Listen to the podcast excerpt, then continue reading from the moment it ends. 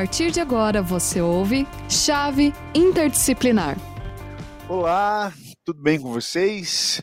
Né, os nossos alunos do Centro Universitário Internacional Uninter, a quem nos acompanha pelas redes sociais aqui da, da Rádio Uninter. Estamos aqui no nosso programa Chave Interdisciplinar da Escola Superior de Educação, né, para a gente conversar sobre um tema importante, né, tanto para para os futuros licenciados, para as pessoas ligadas e interessadas sobre a educação do nosso país, quanto né, para o público em geral aí que queira conhecer e refletir sobre o nosso país, né, sobre a nossa sociedade.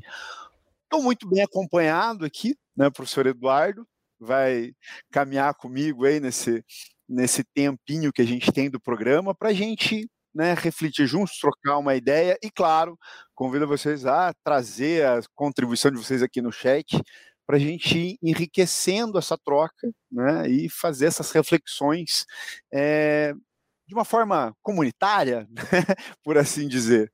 Então, boa tarde, professor Eduardo. Boa tarde, professor Gladson. É, é um prazer estar aqui com você também. Estou vendo que algumas pessoas já estão nos acompanhando ali, né, pelo chat, quem está nos, nos, vendo pelo, pelo YouTube. É, e é um prazer falar sobre esse tema, especialmente por eu considerar que esse elemento que você mencionou, ele é muito fundamental, né? Fundamental não só para estudantes de história, nós somos, enfim, professores do curso de história, somos historiadores, né? Por isso estamos aqui, mas ele é importante é, num, num significado um pouco mais amplo, num sentido um pouco mais amplo quando nós pensamos em ser brasileiro, né? Você fazer um reconhecimento da sociedade que você vive. Então, nesse sentido, o ensino de, de história e cultura afro-indígena ele é de suma importância, né, para a gente entender a nossa própria relação com as estruturas sociais que nos cercam, né, a nossa projeção de subjetividade, a maneira como a gente vê as coisas, a maneira como nós é, praticamos a nossa vida cotidianamente, ela está muito relacionada à forma como nós entendemos a realidade, né? O ser humano ele transforma a sociedade, o ser humano ele não é passivo das estruturas sociais, mas entender essas estruturas sociais é super importante, assim. Então, eu fico me lembrando, e aí eu quero fazer um contraponto, e se eu for longe demais, o professor Gladson vai me puxar de volta. é, mas eu fico me pensando um pouco na ciência política como uma área clássica ali das ciências sociais, né, uma das áreas que integram as ciências sociais e que nós, enquanto historiadores, fazemos um diálogo grande também, né? Na ciência política nós temos o Maquiavel como um grande pensador que vai ser assim um, um dos intelectuais mais lembrados como aquele que deu o pontapé inicial para o pensamento, para a reflexão política, né, para a teoria política, e ele é estudado na teoria política clássica. E tem um, um, um estudante de ciência política, um cientista político famoso, que é o Isaiah Berlin, e de filosofia também, mas enfim, é, e que ele vai falar que o Maquiavel ele abriu uma chaga na humanidade, uma ferida que nunca pôde ser fechada quando ele iniciou essa reflexão crítica é, e, e criou uma teoria política por excelência, né?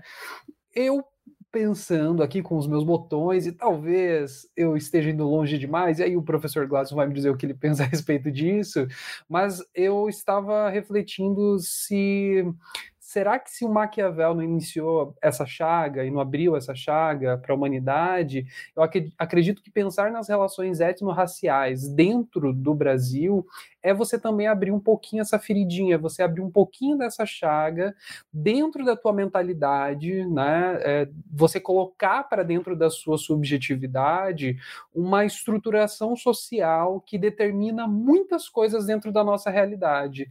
E aí você não consegue mais fechar, fechar essa chaga, né? Essa chaga do conhecimento mesmo, né? Não tem como a gente voltar atrás nesse nas coisas que nós aprendemos, né? O ser humano ele vai se constituindo, aquele ditado um pouquinho antigo já, né, de que o conhecimento é algo que não se, não se rouba, né, ninguém vai tirar o seu conhecimento de você. Eu acredito que quando nós pensamos em alguns temas que envolvem certa sensibilidade, mas que também envolve muito de uma estrutura histórica montada dentro de um país, né, como é o Brasil, e nós temos uma relação específica com povos originários, com a população negra, enfim, quando nós pensamos sobre esses temas, nós estamos internamente abrindo um pouquinho dessa chaga, né? E trazendo para o nosso cotidiano esse olhar sobre a realidade, né? Então, como que nós estamos observando a realidade, como que nós estamos é, interferindo na realidade através das nossas práticas e o quanto nós conhece, conhecemos sobre esses temas, né? Eu acredito que é, eu queria fazer essa introdução para a gente começar a pensar a partir da aqui e falar um pouco sobre esses significados, né, sobre essa, essa importância da, dos estudos de, de relações étnicas. Eu vou colocar relações étnicas nesse sentido um pouco mais geral. E passando a palavra para o professor Gladson, quero dar boa tarde para o Thomas, para Mary, para Vilma, Camila, Pedro, Jaqueline, Patrick, Cíntia, Murilo. Boa tarde a todos e todas que estão nos acompanhando. Por favor, enviem os seus comentários, enviem a relação que vocês têm com estudos étnicos e o quanto que vocês conhecem sobre esse tema e, e a importância que vocês veem sobre esse tema para a gente ir trocando aqui. Não é mesmo, professor Gladson? Exatamente. Ótima introdução, inclusive, porque faz a gente pensar sobre a importância dessa, dessa disciplina, né? Então, né, a, a proposta né, do, do, programa de hoje, né, do, do programa Chave Interdisciplinar, é a gente refletir sobre o ensino né, das relações étnico-raciais, né, da história e da cultura afro-brasileira, africana e indígena. Né? É, isso é uma discussão recente, então a gente às vezes, quem come, entrou agora né, no, no circuito acadêmico, pode estar tá cansado de ouvir, meu Deus, toda hora, mas isso é um debate muito novo, ele é muito recente. Né? As leis que, que estabeleceram a obrigatoriedade desse ensino, elas são de 2003 e 2008. Né? 10 mil, até anotei para não esquecer, 10.639 de 2003 e a 11.465 de 2008. Essa de 2003, ela já estabelecia a obrigatoriedade do ensino né, da, da história da cultura afro, é, africana e afro-brasileira. Né? em 2008 é acrescentado né, a, esse, a esse bojo né, a história e cultura das populações indígenas do país. É, e é um debate extremamente urgente né, para o nosso país. Durante a Constituição do Brasil, esses essas populações e a contribuição dessas populações foram relegados para um segundo plano, né, como se fossem contribuições menores, né, ou de pouca importância. Então, durante né, diversos manuais, principalmente manuais acadêmicos, é, didáticos, né, é, produzidos ali para transposição didática desses conteúdos, é, sempre colocando a contribuição dos povos africanos como se restrita à escravidão.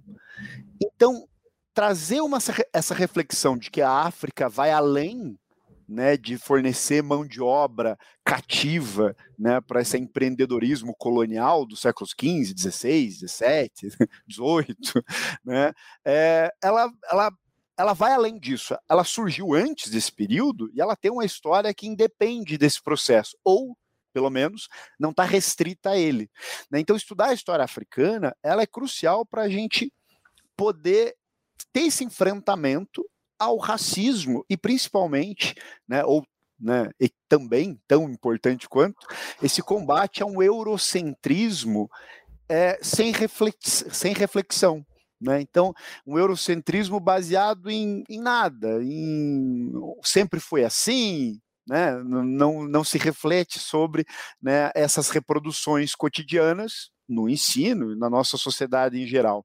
Com as populações indígenas, o mesmo. Né? Então, essas populações, como num lugar de é, coitados, de que não tem conhecimento, não tem autonomia, então, um povo que sempre precisa ser tutelado, né? e na história também né, trazido esse, esse discurso durante muito tempo período da ditadura militar, isso foi reproduzido à exaustão, e pós né, esse período ditatorial, num período de redemocratização, Constituição de 88, existe essa, é, esse debate para se repensar essas questões, que são concretizadas a partir da implementação dessas leis, que são muito recentes, né, de 500 anos da história do nosso país, pós-chegada dos portugueses. Esse exercício de valorização da contribuição desses povos se dá agora, no início do século XXI. Então, isso para a gente pensar um pouco sobre esse panorama. Vocês querem complementar, professor Eduardo? Vi que você estava. Não, eu estava eu tava, eu tava concordando contigo, eu estava pensando muito assim, nessa. É, onde que está o lugar de importância se nós formos identificar de uma forma muito direta, né? Muitas vezes, é claro que nós estamos falando aqui na rádio e a gente pode estar tá comunicando muito mais gente para além dos cursos de, de história, né? Dos nossos cursos de história, bacharelado, licenciatura, segunda licenciatura ou formação pedagógica, mas muitas vezes nós insistimos de que o conhecimento histórico ele está para além dos historiadores, a necessidade de identificação do passado, de o, o, o ser humano ter uma relação com o passado, do lugar que ele vive e de entender as as raízes que constituem a realidade, né? Ela está para todas as pessoas. Eu acredito, na verdade, que todas as áreas do conhecimento têm as suas particularidades, no qual seria muito interessante que, embora você seja um estudante de ciências humanas, você tenha de fato um contato com as ciências da natureza, com as ciências exatas, né? Mas é, na história, e aí falando desse campo que nós estamos aqui e pelo qual nós podemos lutar e defender essa importância de conhecimento mínimo, né? Nós estamos falando de relações sociais que estão muito embrincadas em um vínculo específico com o passado. E até essa visão eurocêntrica, ela conta muito da história do Brasil, ela conta muito da história do brasileiro, e da relação que nós temos com o nosso passado, né? Essa maneira eurocêntrica de enxergar os outros lugares, né? E aí você traz a questão da África, eu acho que isso fica muito nítido quando nós paramos para pensar que a África, ela é um continente, ela não é um país, né? Como muitas vezes é, nós vemos as pessoas colocando ali, assim, né? Então a África é esse bloco uno no qual nós vamos falar sobre cultura cultura africana.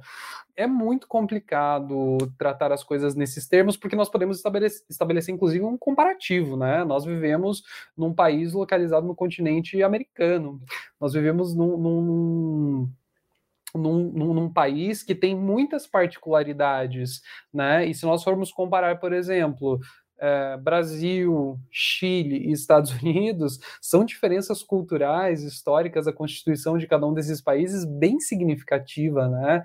E, e não dá para hegemonizar tudo. Então, quando nós pensamos nessa questão da África, especificamente do continente africano, nós temos que nos lembrar que nós estamos falando de uma variedade, de uma multiplicidade cultural muito grande, né? Então, esse pontapé inicial para entender essa história dos países africanos e dos povos que, que, que, habitaram o continente africano antes da chegada, antes da exploração europeia, né, sobre alguns países bem específicos, inclusive que nós poderíamos pensar no continente como uma lógica exploratória, né, uma lógica europeia exploratória, mas nós podemos recortar alguns países ali, enfim, não vai dar tempo da gente entrar nessas especificidades aqui, mas é, refletindo especificamente sobre o como nós precisamos entender essa história a partir de outras perspectivas, né?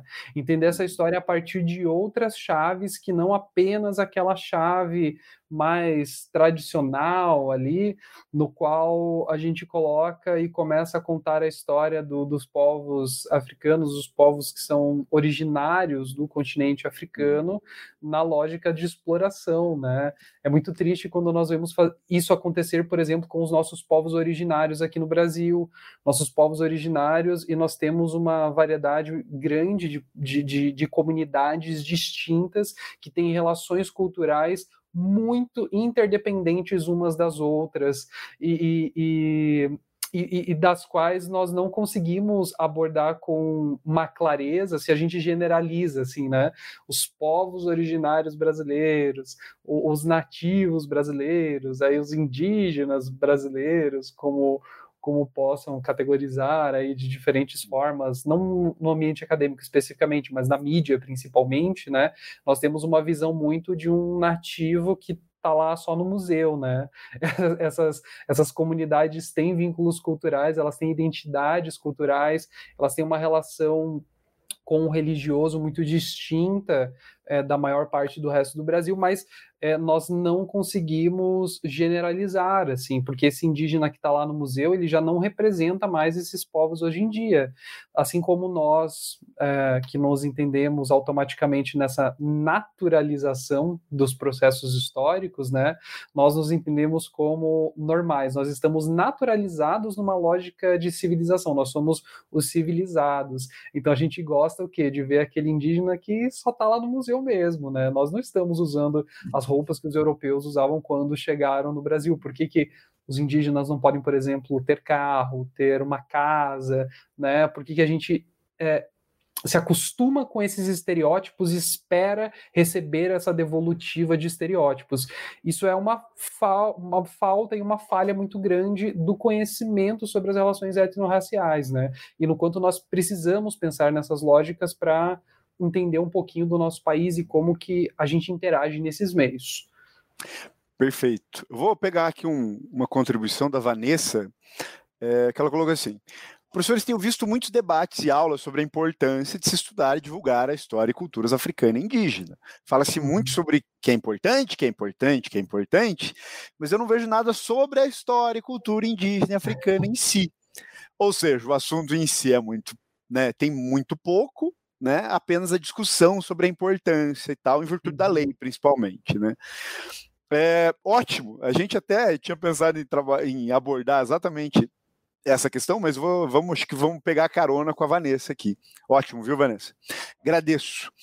É, realmente, né, a gente sabe da importância e a força da lei ela é importante para isso também, para semear o debate, para promover esse debate, porque não importa se você gosta ou não, se você sabe ou não, você vai ter que ministrar essas aulas, né, do ensino infantil ao ensino superior. Então isso é lei, né? Então cumpra-se. É, só que esbarra, né? A lei sozinha, ela não muda mentalidades, ela não muda práticas. Então ela sempre vai esbarrar na prática, na vida real. Quem é a vida uhum. real? Os professores basicamente, né? A implementação dessa lei ela depende basicamente dos professores. Aqui a gente tem um pessoal que de letras aqui também, né? Uh, acompanhando a gente. Que e aí entra uma outra questão. Esse debate, né, dentro da sala de aula, não cabe somente ao professor de artes, geografia e história né? São eles que têm que explicar aí, atender essa lei, né? O resto, português, matemática, e não.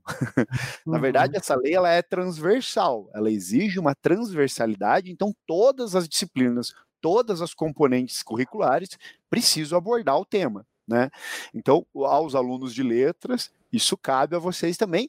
E a né, literatura de autoria negra, temas ligados à, à, à cultura afro-brasileira e indígena é um terreno riquíssimo né, para o trabalho em sala de aula para o professor de, de, língua portuguesa, por exemplo. É, os números, né, a própria história da matemática passa por dentro do continente africano. Então, recuperar essa historicização né, de alguns conteúdos pode ser uma estratégia para isso também. Mas né, esse, essa dificuldade que a Vanessa relata, ela tem a ver com o fato dessa discussão ser tão nova. Apesar, parece que não, né? 2008, faz muito tempo, faz mais de 10 anos, professor, não é tão novo assim. Mas essas mudanças levam tempo até que elas sejam realmente implementadas.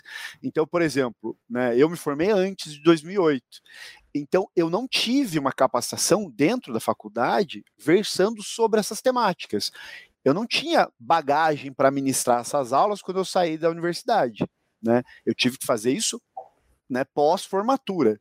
É, atualmente os alunos já saem com essa bagagem porque isso é uma matéria obrigatória, mas não era assim. Então a gente tem no nosso país uma gama de professores que não tem treinamento, não tem conhecimento para tanto. Né? Hoje, claro, a gente tem material didático, a gente tem material audiovisual, a gente tem vários materiais de apoio que possibilitam que o professor faça essa formação continuada, que é um direito e um dever dos professores, né, se atualizar uhum. constantemente, né? Então é possível, mesmo com a defasagem do ensino superior, o professor ministrar essas aulas, mas a gente esbarra nos preconceitos né? Tanto no, na, no fato do professor não conhecer e não dominar esses conteúdos, quanto em alguns professores nutrirem um, uma, uma carga de preconceito em relação a esses, esses conteúdos. Então, não vou trabalhar com história africana porque isso vai contra a minha religião, por exemplo. Então, essas barreiras impedem que essa lei seja vista sendo uhum. implementada. Ou como o professor Eduardo bem colocou, uma folclorização do tema. Então, eu trabalho esse tema lá no Dia da Consciência Negra e no Dia do Índio. Acabou, cumpri a lei. Né? Então, eu torno aquilo como se fosse um, um, um. São povos, são culturas alienígenas. Elas não são normais, elas não Sim. são cotidianas. Elas são esporádicas, elas são diferentes. E eu trato elas como uma coisa diferente, uma coisa diversa. Né? E não é bem essa a ideia. A ideia é mostrar como essa diversidade ela é parte da nossa existência. Ela faz parte do nosso tecido social. E não como se ela fosse um, né, um, um circo de, de curiosidades, uma efeméride. Né? A gente precisa trabalhar isso cotidianamente dentro das disciplinas isso vai dar resultado, né? Isso que a gente vai conseguir mudar as mentalidades e, claro, né, é, é o que, que é o grande objetivo, a conscientização das pessoas para a valorização né, da contribuição desses povos e para o combate às atitudes racistas, discriminatórias. Né? É, esse é o grande norte né, que essas leis é, apontam. Né? Então acho que a perfeito. contribuição da Vanessa foi certeira aqui para gente. Foi perfeito. E, e, e, eu tive essa disciplina na, na graduação, eu me formei um pouquinho depois do professor Gladson. é, eu tive essa disciplina na graduação, mas eu sentia na época que, embora eu tenha tido, assim, percebido, na verdade, um, um esforço dos, do, dos professores que ministraram é, disciplinas específicas voltadas para as relações étnico-raciais dentro da, da universidade, eu não tinha professores que fossem especialistas dentro da temática. E isso faz uma diferença também, porque a partir do momento que você tem uma lei que cria uma obrigatoriedade, você tem também dentro das universidades um movimento de é, um movimento acadêmico mesmo de compreender esses temas, né, com mais força, porque você tem uma aplicabilidade direta deles. E quando você está pensando principalmente em formação de professores, né, professores dentro da área de ciências humanas, especificamente, embora a gente já tenha falado que é um tema que, que precisa versar em, em quase todas as áreas ali de maneiras distintas, né? É, mas, mas eu, eu percebia um pouco disso e é algo que hoje, observando, eu já vejo uma melhora assim significativa dentro das universidades que formam professores, principalmente, né? É, de você ter, você ter professores capacitados que nem sempre vão ser estudantes de relações étnico-raciais, de particularidades, mas que vão ter uma compreensão grande sobre as ferramentas teóricas e como que você pode tornar essas ferramentas teóricas úteis, né, para os alunos e formar esses professores que vão trazer esses temas não apenas nesses momentos específicos como professor Gladson pensou, né? São temas que atravessam a humanidade, são temas que atravessam a população brasileira como um todo e que precisam ser pautados constantemente, assim como diversos outros assuntos que têm essa mesma relevância dentro da sociedade, né? Uhum. Então, é, encaminhando para o sentido da chave, eu não sei se o professor Gladson quer trazer mais algum elemento que eu não tenha é, não, acho que só para a gente abordar, né? Porque o, o, a chave nela é um é um acróstico para a gente entender, né? O, cada letrinha tem um significado aqui e a gente vai tentar encaixar, né, esse conceito da chave interdisciplinar com né, o que esse ensino da, da, cultura afro e indígena tem a contribuir com ela. É, só para a gente, então, é, caminhar aí, a gente teria tempo aqui para a gente passar a tarde debatendo sobre o assunto, mas infelizmente o nosso tempo é curtinho. Só queria fazer alguns lembretes importantes. É, esse curso, né, ele vai funcionar como, né, esse, esse, essa nossa fala vai funcionar como um curso de extensão. Então, o pessoal que se inscreveu né, no, no, site de, de curso de extensão né, da, da Uninter, é, se inscreve lá, faz as atividades disponíveis e vão receber certificados, ok? É, outra coisa, tem uma contribuição aqui da Rafa, da professora Rélia Amaral. É, falta inclusão e contratação de professores e né, professores afrodescendentes indígenas para falar sobre o tema. O lugar de fala é algo substituível. A gente tem uma questão sobre o fala que a gente já abraça aí. Não sei se cabe aqui, mas poderíamos explicar por que é uma resistência em professores de arte, literatura. Bom, a gente né, abordou né, sobre essa. Existe um preconceito, existe uma falta de domínio realmente. Mas 10 anos de lei. A gente tem vários materiais didáticos e paradidáticos. Então, assim, a essa altura do campeonato, o professor dizer que não sabe sobre o tema não pega bem, é, não é válido esse discurso. A uhum. gente tem uhum. várias ferramentas, materiais é, gratuitos, inclusive, disponíveis na internet, na própria disciplina, né? Aqui na Uninter a gente tem né, livros na biblioteca, né, disponíveis para os alunos versando sobre a temática. Então, atualmente, os professores não têm essa, essa opção de dizer não sei como trabalhar. Cabe a gente ir atrás e, claro, pressionar né, as instituições que forneçam essa formação continuada, tá? Mas é uma, é uma luta diária, mais importante, se a gente quiser mudar né, a estrutura de desigualdade que existe no nosso país. Bom, uhum. mas pensando lá no nosso no nosso acróstico da chave interdisciplinar, né? Então tem lá C, H, A, V, E, né? Então C é conhecimento, né? O H de habilidades, A de atitude, V de valores e o E de emoção. Então, professor Eduardo, que conhecimento a gente poderia trazer dessa, desse debate todo aí?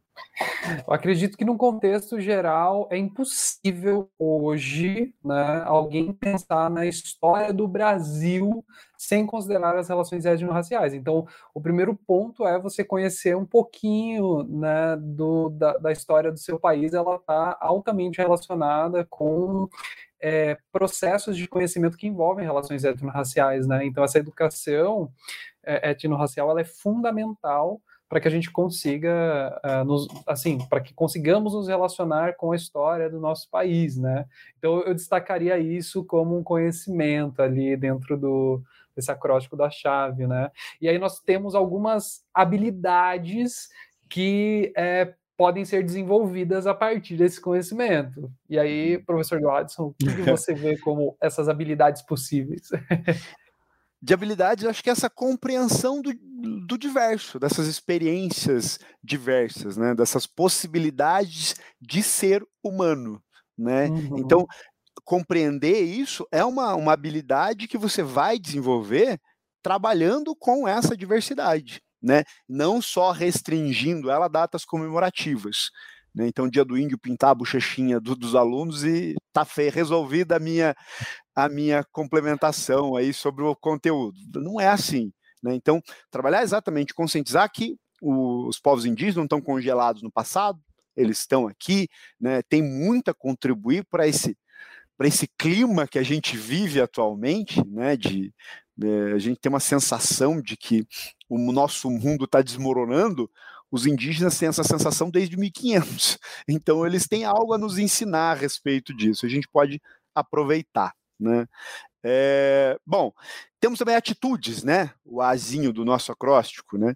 Que seria contribuir para essa ação antirracista, esse combate ao racismo que mesmo mais de um século depois do fim da escravidão, a gente ainda vive numa sociedade extremamente desigual, excludente e muito racista. Vi de vários casos que a gente acompanha pelos noticiários em pleno 2021, né? Infelizmente. E temos os valores, né, professor Eduardo? Então, eu acredito que dentro desses valores, nosso tempo está quase se esgotando ali, então vou falar bem rapidinho. dentro desses valores, o caráter da empatia e o valor da empatia, ele é fundamental, né? Você conhece o outro, você pode se colocar no lugar do outro e isso é essencial assim para que a gente consiga ter uma vivência positiva dentro da sociedade, né? E o último desses valores, desses valores não, e o último é, desses da nossa letrinha desse, é, a última letrinha que é a emoção, que fecha aí esse acróstico da chave, né?